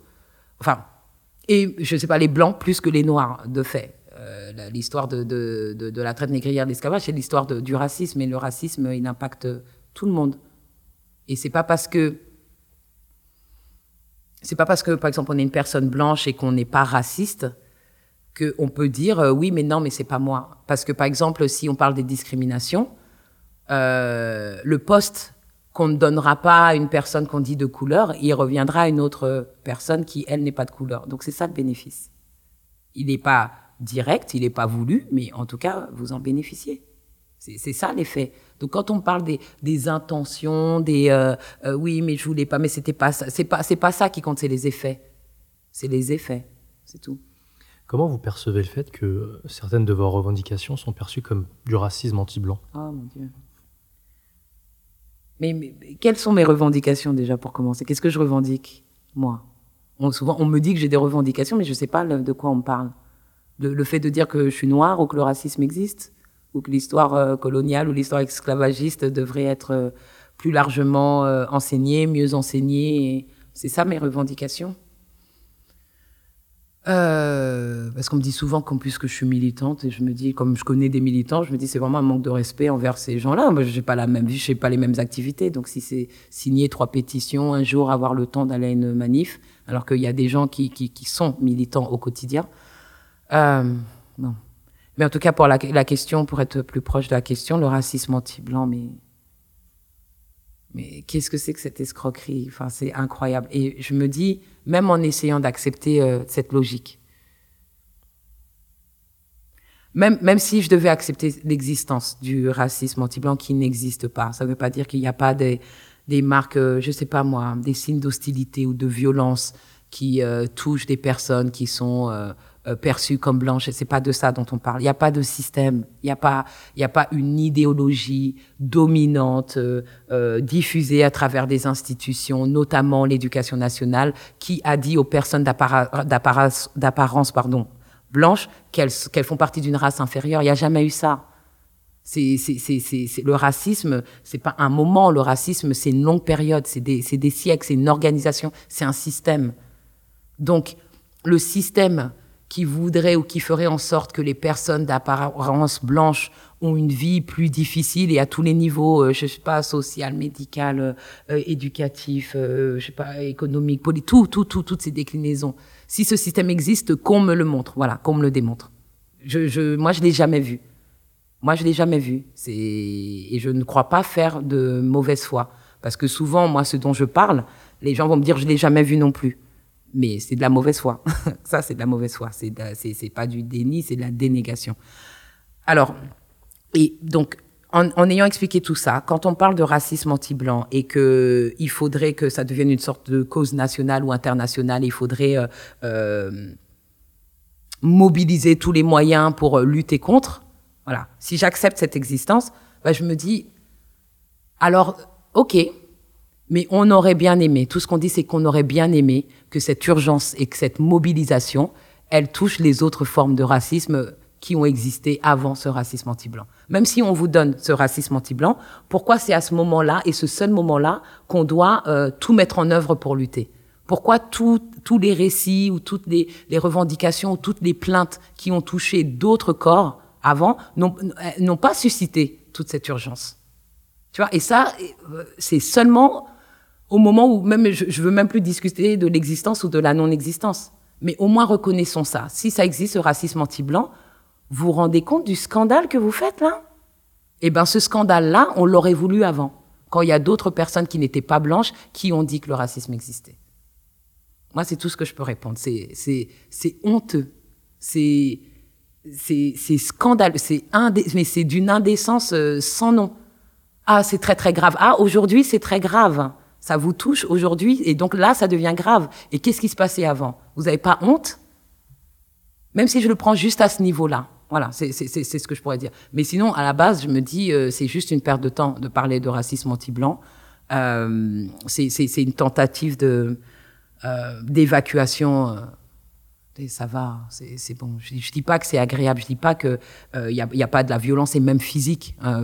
c'est pas ça que je dis mais il faut, faut arrêter. J'ai jamais, jamais rencontré quelqu'un qui m'a dit euh, euh, j'ai pas eu de boulot parce que je suis blanc.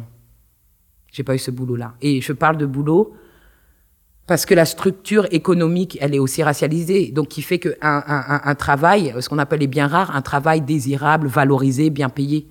Si maintenant il y a quelqu'un qui veut absolument euh, être, euh, je sais pas moi, une femme blanche qui veut absolument être coiffeuse dans un salon afro euh, et qui se dit oui on m'a pas prise parce que je suis blanche, euh, de toute façon, on parle de salaire, euh, de, quel type de salaire, enfin voilà, quelles conditions de travail. On n'en est pas encore à la, à la perte ou à la non-accession à, à, des biens rares, à des biens, à des biens valorisés. De par la structure économique où on a plus de chances d'être riche et blanc que d'être riche et noir ou d'être en position de pouvoir et blanc que ce qui ne veut pas dire qu'il n'y a pas de noir riche ou vous voyez ce que je veux dire? Donc c'est je non franchement c'est fatigant ces histoires c'est le racisme anti-blanc, c'est c'est la honte de, dire ça. C'est c'est du négationnisme, c'est d'une violence, c'est de la mauvaise foi. C'est incroyable. C'est incroyable. Non, je, je sais pas, je vraiment je sais pas quoi dire. Je ne sais pas quoi dire.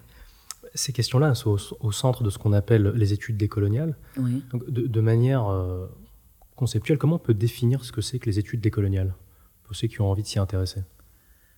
Moi, je...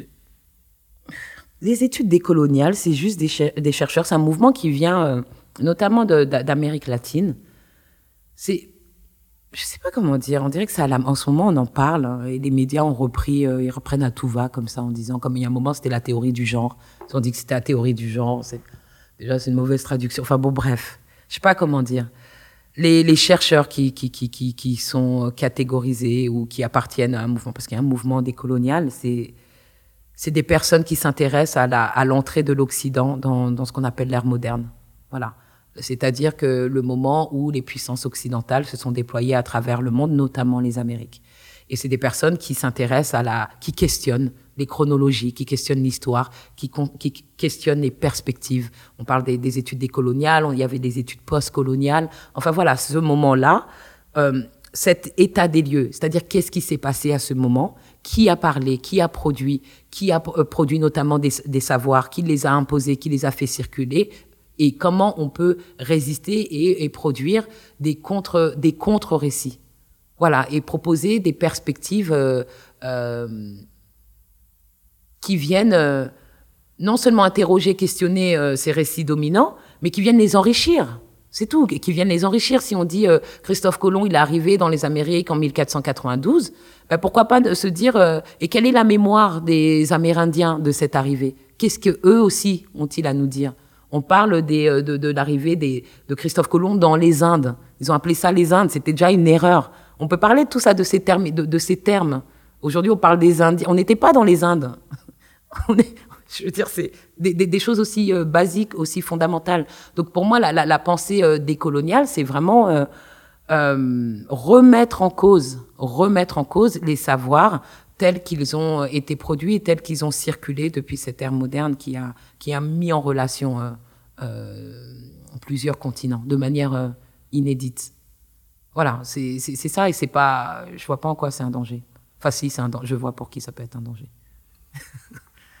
c'est Gramsci qui disait que les victoires idéologiques précédaient toujours les victoires politiques. Est-ce que vous travaillez à des victoires politiques? En diffusant vos idées, en portant vos combats? Est-ce que c'est est -ce c'est juste votre contribution un petit peu à la pensée ou vous préparez des victoires politiques pour des changements de, de société, pour les gens que vous défendez? Moi, moi j'ai 43 ans, donc j'ai, euh, je, le dis parce que, parce, que ça, parce que je trouve que mon âge compte. C'est-à-dire qu'à 43 ans, je pense avoir euh, perdu quelques illusions. Euh, voilà, je, je pense qu'il y a 20 ans, j'étais beaucoup plus euh, radical et, euh, et que j'envisageais, je sais pas, un jour une révolution totale qui va transformer totalement tout. Maintenant, franchement, je prends tout ce que, toutes les petites victoires, je les prends. Donc c'est, j'ai toujours le souhait de changement profond, mais j'ai l'impression que, voilà, peut-être qu'aujourd'hui, voilà, à 43 ans, je me dis ça va peut-être pas se passer que, comme ça ça va peut-être pas se passer aussi radicalement, aussi subitement et, euh, même quand on pense ne serait-ce qu'à la Révolution française euh, et ses limites, quand on pense, quand je pense à la Révolution américaine et ses limites de toute façon. Donc je sais pas quelles ont été les révolutions radicales qui ont qui ont créé quelque chose de, vraiment pérenne. Il y, a, toujours cette contre-révolution derrière. Donc aujourd'hui, franchement, je, je me dis que oui, la production de savoir et la dissémination de, savoir, ça, ça contribue. Ça contribue. Euh, je sais pas, pas plus tard qu'hier, j'ai croisé une doctorante. Euh, je sais pas de. En tout cas, c'est une femme noire et euh, elle a une trentaine d'années. Elle essaye de finir sa thèse. Et elle me racontait à quel point c'était dur et on a discuté et elle m'a dit que. Et elle s'est effondrée à un moment, elle pleurait. Elle pleurait parce que. Parce qu'elle me disait c'est dur, c'est dur, on comprend pas ce que je fais, je suis pas épaulée. Et je me disais, j'ai l'impression de me retrouver dans la même situation. Euh, enfin, que, c'est que sa situation, c'est la mienne d'il y a 20 ans. Et, euh, et aux yeux de cette étudiante, je représentais une avancée. Enfin, j'étais comme un modèle et euh, euh, voilà, on attend ton bouquin et j'espère que, enfin voilà, on est là, on te suit. Donc si moi je suis un modèle, alors il y a, y a, deux solutions. Soit je me dis oui, oui, je suis un modèle, oh là là, je déchire et, c'est super, je suis un meilleur. Ou soit je me dis oh là là, même moi avec toutes euh, ces frustrations, avec tout, même ça c'est un modèle. Mais qu'est-ce qu'il y a du travail à faire? Qu'est-ce qu'il y a du travail à faire? Et oui, il faut continuer à, faut continuer à enseigner, continuer à essayer de faire des choses, continuer à publier. Et, euh, voilà, euh, il faut continuer. Vous parlez à l'instant de, de modèles. Est-ce que vous pensez qu'aujourd'hui encore, les, les, les descendants d'immigrants, entre guillemets, ont besoin de référents culturels valorisants, de modèles, comme vous dites Est-ce qu'on en a vraiment besoin? Est-ce que c'est le danger, c'est pas de s'inscrire dans des modèles qui nous décevront un jour? Non, je crois que les modèles, c'est important pour les, jeunes, pour les enfants, pour les, pour les êtres humains. On a tous besoin. On est, on, est en construction, on a besoin de modèles. Un modèle, c'est juste quelqu'un qui nous inspire et quelqu'un qui euh, nous montre que c'est possible. J'ai vu telle personne, euh, quelle qu'elle soit, qui faisait ça et ça m'a donné envie de le faire. Et donc, moi, je pense qu'on a besoin, bien sûr qu'on a toujours besoin de modèles, mais on a besoin de plus de modèles. on a besoin d'une plus grande diversité de modèles. Euh, c'est pas moi, je suis pas seulement. Euh, enfin, je fais partie de cette euh, génération d'enfants d'immigrés où, euh, pour nos parents, voilà, le Graal, c'était l'éducation. C'était il faut le bac, faut, faut les, comment dire, il faut faire des études supérieures et il faut devenir avocat, médecin, journaliste, enfin voilà, classe moyenne, respectable. Mais moi, j'en suis, j'en suis plus là. Je me dis, et si les enfants, ils veulent devenir, alors il y en a qui sont devenus footballeurs. Quand j'étais petite, c'était pas, c'était, c'était pas un modèle de réussite. Pour nos parents, euh, c'était pas euh, t'es footballeur, euh, t'as réussi ta vie. Non, c'est aujourd'hui. Donc il y a eu ce nouveau modèle. Euh, j'ai envie de faire de la musique, j'ai envie d'être artiste, ok. Mais, mais pour moi, il n'y a pas que ça. Si t'as envie de devenir sculpteur, si t'as envie de devenir astronaute, si t'as envie de devenir, plus on aura de modèles et mieux ce sera. Plus plus on, on arrivera à, à, à, obtenir cette idée vraiment entière, cette idée pleine de, de, de, de l'humanité. J'ai le droit de faire ce que je veux. J'ai le droit de faire ce que je veux, et notamment les choses qui sont valorisées dans nos sociétés. Mais euh, là, je connais, je sais pas, je pense à la chorégraphe Bintou Dembélé, qui est d'origine sénégalaise, et elle est, elle est danseuse hip-hop, et elle était, euh, c'était une breakeuse de malade, et, euh, et là vient de, de, de chorégraphier l'opéra-ballet Les Indes Galantes à l'Opéra Bastille. Et pourtant, je suis sûre que quand elle a grandi, ses parents, ils ont dû lui dire à un moment, t'en as pas marre de tourner sur la tête. Et elle, elle est arrivée à l'Opéra Bastille, et en plus, elle, elle a fait de, de la belle danse de la belle danse euh, hip-hop et toutes les danses hip-hop, même en, incluant des, Enfin, il y a des breakers, il y a des vogueurs, il y a des crumpers, il y a tout, tout, tout, la danse hip-hop la plus large et la plus riche possible. Et je suis sûre qu'à un moment, on lui a dit, et euh, on n'est pas venu en France pour faire ça, euh, Bintou, qu'est-ce qui t'arrive? Donc, s'il y a quelqu'un qui est à fond dans la danse et qui un jour arrivera à l'Opéra Bastille, qui a des locaux de, enfin, je me dis juste des locaux de, de malades. Il y, a, y a, y a des moyens en France et qui pourra exprimer son art comme il veut, sans se dire. Euh, pour moi, c'est. J'étais contente de voir Bintou Dembélé euh, et son travail aux Indes Galantes. Maintenant, mon rêve, c'est de voir un spectacle hip-hop qui a pas besoin de l'opéra ballet pour se faire euh, légitimer et qui aura droit aux grandes scènes et aux grandes salles de répétition qui, avec la baie vitrée sur tout Paris, dans l'Opéra Bastille et dans l'Opéra Garnier, qui, iront dans ces opéras comme ils veulent.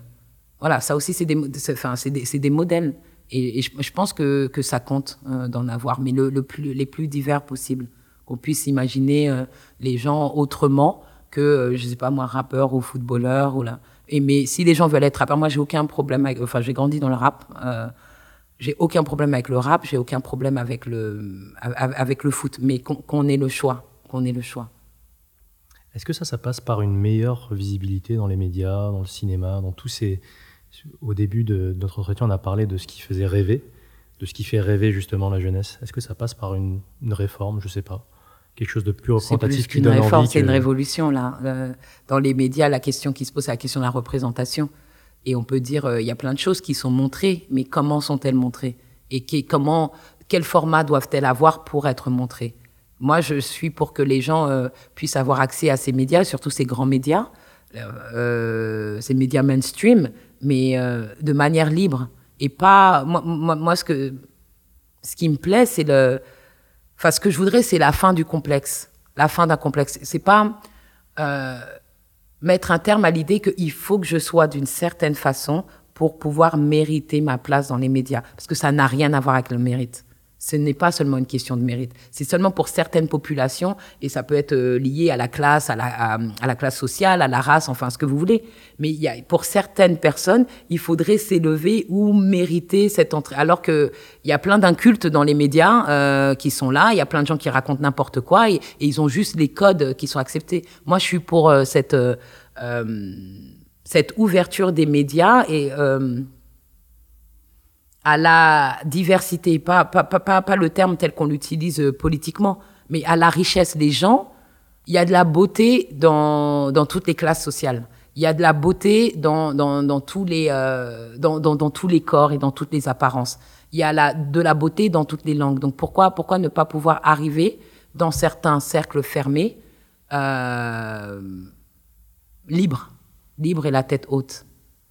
Les, les, les, voilà, moi souvent, puisque j'ai eu cet accès aux médias mainstream, voilà, on va souvent me renvoyer euh, le fait que, euh, évidemment, euh, alors avec mon âge aujourd'hui ou avec les diplômes, ou c'est, voilà, je sais comment parler, m'exprimer, je, connais ces codes, je, je, les ai appris. Mais je dis toujours que je viens du Kremlin-Bicêtre. Et je dis toujours que j'écoute du rap. Et que j'écoute, j'écoute pas Abdel Malik. Enfin, j'écoute du, du rap. Euh, je suis, on parlait tout à l'heure du, du, du 9-4. Moi, j'ai grandi avec la mafia Quinfri. Il y a même pas de. Et je le dirai toujours. Ça ne m'empêche pas euh, des, comment dire, d'aimer d'autres choses, mais je ne cacherai jamais cette partie hein, de, de, de, ma, de, de ma culture qui m'a construite autant que les, les, les livres et autant que les intellectuels que j'ai étudiés ça m'a construit. Moi, quand j'ai quand j'étais jeune, enfin, je faisais du sport. Après après le handball, j'ai fait de la danse. Je faisais je faisais de la danse hip-hop. Enfin, et j'ai toute cette euh, j'ai toute cette culture que qui m'a véritablement construite. Si j'ai voulu faire une thèse sur la nation d'islam et le mouvement Rastafari, c'est parce que j'écoutais du rap et du reggae et qu'on parlait souvent de la nation d'islam dans des textes de rap et qu'on parlait euh, souvent euh, du rastafarisme dans le dans, dans, dans le reggae, évidemment. C'est ça. Donc pour moi, l'enjeu, c'est toujours de d'arriver et de pouvoir pénétrer tous ces espaces, et notamment les espaces valorisés. Euh, d'avoir des Tony Morrison des, des Tony, ouais, Tony Morrison, d'avoir des Tony Morrison, oui, d'avoir des Tony Morrison. Mais on a, on a des Marie Scondé déjà, mais on les connaît pas. On a Marie Scondé, c'est l'équivalent de Tony Morrison. Et la France euh, a beaucoup couvert la disparition de, de Tony Morrison là au mois d'août. Et, euh, et on verra ce qui se passera quand. Elle a moins couvert son existence, mais. Euh, voilà, mais en tout cas, il y a eu tout un temps, il y a le monument, enfin tout le monde a dit, avait quelque chose à dire. C'est comme quand Aimé Césaire, il est mort. Tout le monde a dit le chantre de la négritude, funérailles nationales. Plein de gens se sont dit, c'est qui Aimé Césaire? Qu'est-ce qu'on en a à faire? Enfin, on le connaît pas. Mais ce que je veux dire, c'est que si on a parlé de Toni Morrison euh, euh, récemment, c'est parce qu'elle a été prix Nobel de littérature, c'est la première femme noire à, avoir euh, obtenu le prix Nobel de littérature. L'année dernière, euh, enfin en 2017, 2018, je sais même plus quelles années, 2018, euh, euh, de Marie Scondé, la Guadeloupéenne, elle a obtenu euh, l'équivalent du, euh, du, Nobel de littérature, puisque l'année dernière, à cause, par le biais du canal, pas du canal, du scandale MeToo, il n'y a pas eu de prix Nobel de littérature, parce qu'il y avait un scandale sexuel au, sein de l'Académie de littérature. Donc ils ont décidé de ne pas décerner le prix de littérature. C'est pour ça que cette année, il y en a eu deux. Mais en réponse à cette annulation du, du, prix de 2018.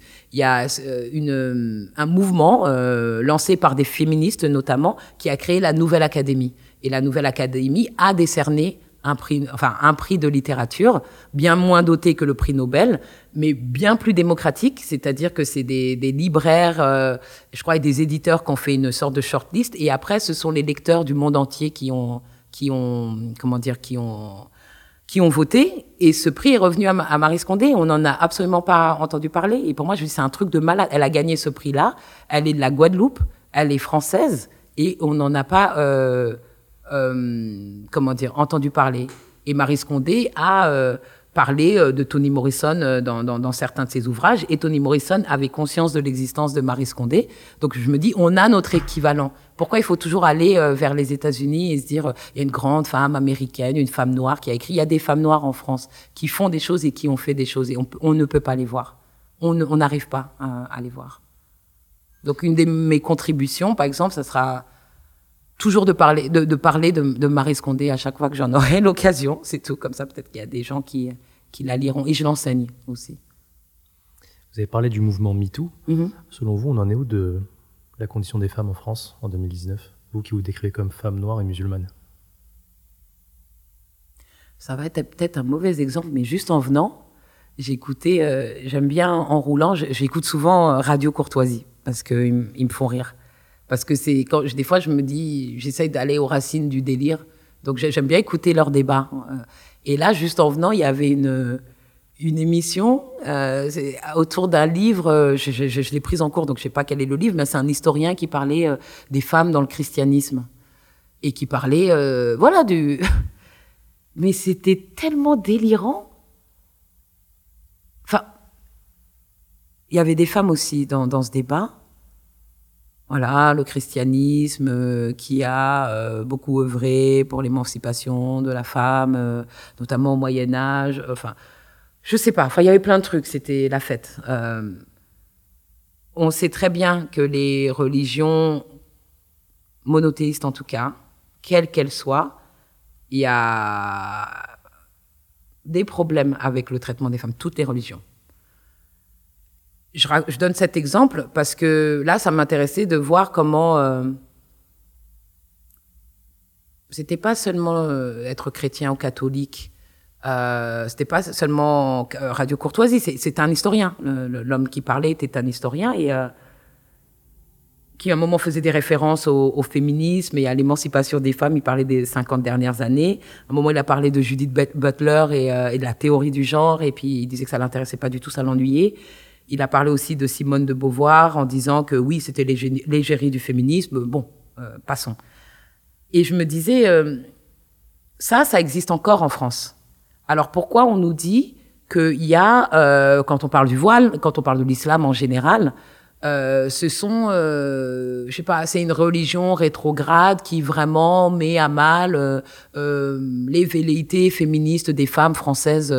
Moi, je trouve que la, la, la, question féministe, et pourtant, je me suis vraiment très tardivement euh, décrite comme féministe parce que pour moi, le féminisme, c'était un truc de femme blanche. Enfin, ça, ça, ça n'avait pas l'air de me concerner. Mais maintenant, oui, enfin, je sais que je suis une femme, donc je suis, euh, je défends mes intérêts, je suis féministe de cette façon, mais mais il n'y a pas que les femmes voilées dont on doit parler. Il n'y a pas que des femmes voilées dont on, on doit parler. Je comprends pas. Il y a toujours pas d'égalité de salaire. Il y a toujours pas de euh, je sais pas, quand on regarde la politique, quand on regarde les, les, les postes euh, à haute responsabilité. Enfin, je, en fait, je comprends pas. Je, je, je, je ne comprends pas le, le, ce discours qui essaie de se rassurer en disant chez nous c'est mieux. Euh, on n'est pas en Afghanistan ou en, je sais pas, on n'est pas en dans quel pays musulman et en plus ça va toujours euh, être les mêmes parce que quand on parle d'islam on parle pas du Sénégal hein. enfin c'est pas du Sénégal dont on entend parler euh, je sais pas le droit des femmes les, les droits des femmes et les enfin il y a du boulot mais tout, pour toutes les femmes et il faut pas croire que que les femmes blanches françaises euh, seraient euh, l'avant-garde et les plus libérées voilà, moi, j'ai, si des femmes veulent être voilées, qu'elles se voilent. Si des femmes ne veulent pas se voiler, qu'elles se voilent pas. À un moment d'être obligées d'être voilées ou d'être obligées d'être dénudées, pour moi, c'est le même problème. Hein. C'est, c'est comme ça que je le vois. C'est l'obligation de problème. Et, euh, et, la, je sais pas, la représentation du corps féminin en France dans, dans, l'espace public, et je pense à la, à la, à la, que ce soit les médias ou à la publicité, il y a, y a, des sacrées questions à se poser. C'est pas à peine d'aller se cacher derrière le voile. Hein. Il n'y a pas, il a pas que si on considère que le voile est un problème, il n'y a pas que ce problème. Il n'y a pas que, je sais pas, mettre des femmes nues pour vendre des yaourts. Enfin, je, voilà, ça aussi, c'est un problème. Euh, donc, euh, la question des femmes, oui, c'est une question euh, récurrente. Enfin, je, ne sais pas. Ne pas voir qu'il y a des problèmes, c'est pas, c'est pareil. C'est pour moi ne pas voir qu'il y a des questions liées au racisme. C'est du négationnisme. C'est tout. Tout va bien. Nous on est bien. On fait ci, on fait ça. c'est ridicule. Est-ce que cette manière de, vouloir défendre toutes les femmes et pas seulement une certaine catégorie de femmes, c'est le but ou l'objectif proposé par l'intersectionnalité du féminisme? Oui. L'intersectionnalité, c'est. Euh, voilà, les. Avant l'intersectionnalité, il y avait des mouvements, notamment dans les années 70, post-mouvement euh, pour les droits civiques. Ce qu'elles ont dit, les, théoriciennes, euh, c'est qu'elles disent que dans leur analyse et politique de la société, elles parlent des États-Unis, elles parlent d'où elles sont, disant que elles ont dit que au moment où les femmes noires pauvres seraient libres, de fait, la société entière serait libre. Parce que toutes les femmes seraient libres, tous les pauvres seraient libres, libres, pardon, toutes les, euh, je sais pas moi, les sexualités seraient libérées, puisqu'il y avait aussi euh, euh, beaucoup de, lesbiennes ou de personnes qui questionnaient l'hétérosexualité. De fait, c'est nous l'avant-garde. C'est nous l'avant-garde, parce que si vous avez un féminisme raciste, il n'y aura que certaines femmes qui seront libres et d'autres qui, qui, seront laissées de côté. Si vous êtes dans la, lutte euh, sociale, eh ben vous allez euh, laisser euh, certains groupes raciaux de côté. c'est nous qui, qui, incarnons, voilà, c'est nous qui sommes à, ces, à cette intersection. Après, Kimberly Crenshaw, elle arrive, à la fin des années 80 et c'est une, une spécialiste du droit et, et, elle, elle, parle de la de l'imbrication des différentes formes euh, d'oppression et de domination. C'est pas seulement, c'est pas une cumulation. C'est comment, comment ça marche, comment, euh, euh, je sais pas moi, une femme euh, blanche de classe moyenne euh, ou, ou, supérieure peut être féministe et mener des combats ou voilà être à la tête, je sais pas, de partis politiques ou d'associations et va s'appuyer pour mener à bien ses combats sur le travail de sa nounou, de sa femme de ménage, qui est euh, structurellement moins payée, qui euh, dans les faits sera souvent, euh, enfin pas blanche. C'est ça, comment comment on articule tout ça? C'est ça les questions de l'intersectionnalité. Comment on a, on a besoin, quand on fait partie d'une certaine classe sociale, on a besoin de s'appuyer sur une classe sociale inférieure. Et il y aura une femme, on est, on est une femme soi-même, et il y aura une femme en dessous qu'est-ce qu'on fait? Qu'est-ce qu'on fait Qu'est-ce fait de ça? Euh, Donc l'intersectionnalité, c'est le, c'est une approche globalisée, globalisée euh, de toutes ces questions. Et, euh, et bien sûr que l'approche, il faut qu'elle soit, soit globale. L'une des anthologies féministes noires des États-Unis très connue, la plus connue, si on la traduit, c'est toutes les femmes sont blanches, tous les hommes sont noirs, mais certaines parmi nous sont courageuses. C'est-à-dire que dans nos catégories, quand on pense, euh, en tout cas aux États-Unis, euh, quand on, on, pense au noir, bah, le noir c'est un homme, puisque voilà, c'est un homme. Les, les, les, femmes, bah, on pensait aux femmes blanches, on n'a pas pensé aux, autres femmes. Et après, il y a, y, y a, toutes celles euh, voilà, qui sont ni blanches ni hommes. Est-ce qu'on est qu'on pense à elles?